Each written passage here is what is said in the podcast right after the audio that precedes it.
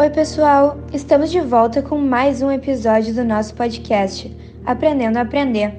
Para quem ainda não conhece, esse é um projeto direcionado aos estudantes para que vocês conheçam cada vez mais e entendam a melhor maneira de estudar. Bom, já conversamos disso nos episódios anteriores. É importante ter ouvido eles para entender o conteúdo de hoje. Se você ainda não fez o teste, corre lá na bio do nosso Insta, AAA e descubra qual estilo você pertence. Caso você não tenha se identificado tanto, vale lembrar que predominância dos estilos de aprendizagem podem ou não modificar ao longo da vida do indivíduo.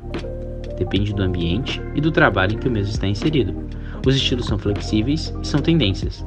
Como já conversamos antes, os estilos de aprendizagem são habilidades cognitivas que o sujeito usa para fixar determinados temas o que implica dizer que essas maneiras de aprender um assunto variam de pessoa para pessoa. As pessoas que se identificam com o estilo teórico gostam de aprender por meio de modelos estabelecidos através da lógica, de princípios e teorias complexas. Possuem um pensamento muito sistemático, já que são indivíduos perfeccionistas e gostam de seguir uma linha de pensamento para chegar a conclusões, passando pelas etapas de análise e síntese.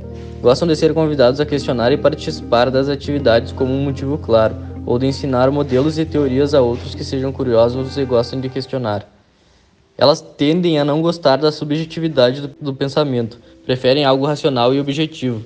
Os teóricos geralmente também são disciplinados, gostam de usar raciocínio e são planejadores, basicamente pessoas que procuram saber o porquê das coisas. Pessoas que possuem estilo reflexivo mais aprimorado costumam observar, ficando mais distantes para que consigam analisar as situações sob diferentes perspectivas costumam adiar as conclusões de elaborações, pois para eles o processo de coletar dados e informações é o mais interessante. São observadores natos, analisam tudo sobre diversas perspectivas, sendo também muito cautelosos, e não é de se estranhar que gostam de sentar ao fundo, às vezes em reuniões ou aulas, para conseguir analisar tudo o que está à sua frente antes de tomar qualquer atitude com cautela. Gostam de ver todos os movimentos das pessoas à sua volta, prestando bastante atenção no que estão falando para que possam se pronunciar de maneira correta e se posicionar. Costumam ser bastante detalhistas, investigativos, ponderados, registradores, conscientes, prudentes, pacientes e receptivos. Quando agem, costumam levar tudo do meio em consideração, como o passado, o presente e o futuro, sempre mantendo seu ar discreto e tolerante, é claro. As pessoas em que o estilo pragmático é predominante aplicam suas ideias na prática, descobrem o aspecto positivo, fazem novas ideias e aproveitam a primeira oportunidade para experimentá-las. Gostam de agir rapidamente e com segurança nas ideias e projetos que os atraem. São realistas quando precisam tomar e resolver uma decisão. Acreditam que sempre podem fazer melhor. As pessoas que o estilo ativo predomina são de mente aberta, gostam de competir em equipes, dirigir debates, gostam de novas experiências e são pessoas entusiasmadas por fazer tarefas novas. Seus dias estão cheios de atividades, são de fato pessoas ativas. Quando desenvolvido uma atividade, já pensam em buscar outra. Gostam dos desafios que supõem novas experiências e não gostam de grandes prazos. São pessoas de grupo que se envolvem com os assuntos dos demais e centram ao seu redor todas as atividades. Vocês já devem ter ouvido um professor de matemática falando que assistir a aula não vai te passar no vestibular se você não busca fazer exercícios e colocar na prática. Já nas áreas de humanas isso é diferente para muitos. Vocês devem conhecer ou ser aqueles que preferem.